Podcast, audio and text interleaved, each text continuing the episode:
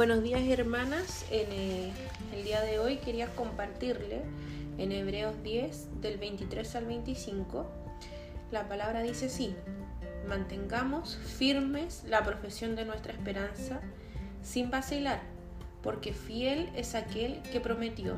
Consideremos cómo estimularnos unos a otros al amor y a las buenas obras, no dejando de congregarnos como algunos tienen por costumbre, sino exhortándonos unos a otros y mucho más al ver que el día se acerca.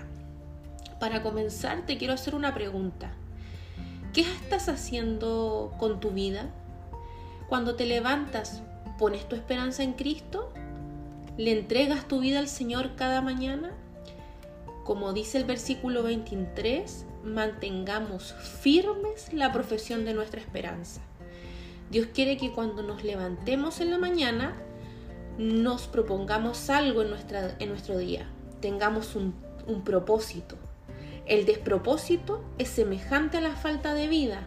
Un ejemplo de esto es una hoja muerta que vuela sin dirección, que se mueve sin un propósito. Te invito a que no seamos como esa hoja, llenas de movimiento y vacías de vida. ¿Cuál es el movimiento que realmente tiene vida? El de la hoja que permanece conectada al árbol. Dios nos creó con un propósito, mis hermanas. No para que te sientas esclava, sino para que te sientas libre.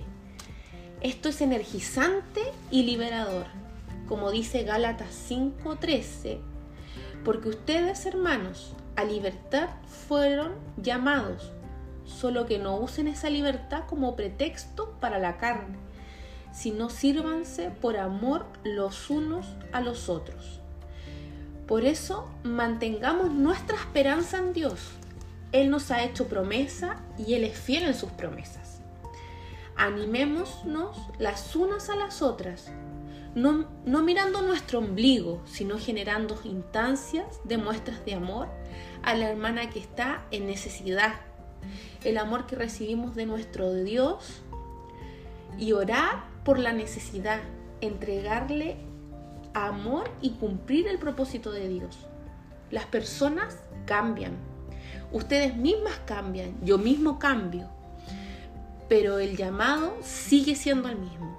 Por eso, hermanas, esta mañana aferrémonos a esta palabra y consideremos cómo estimularnos unas a otras al amor a las buenas obras, porque el día se acerca. Quiero terminar con tres propuestas. La primera es, llama hoy mismo a esa persona que está en tu corazón. Vincúlate. ¿Qué pasa? ¿Qué paso te falta dar para estar conectada con el cuerpo de Cristo? Sirve. ¿Qué tienes que no te que no hayas puesto a disposición de los demás? Te invito en esta mañana a orar, a orar para que nosotros cambiemos este corazón que muchas veces es egocéntrico. Bendito Dios y Padre Celestial, en esta mañana ponemos nuestras debilidades y aflicciones a ti y queremos dar muestra de nuestro amor y buenas obras, Señor, a quienes te necesitan.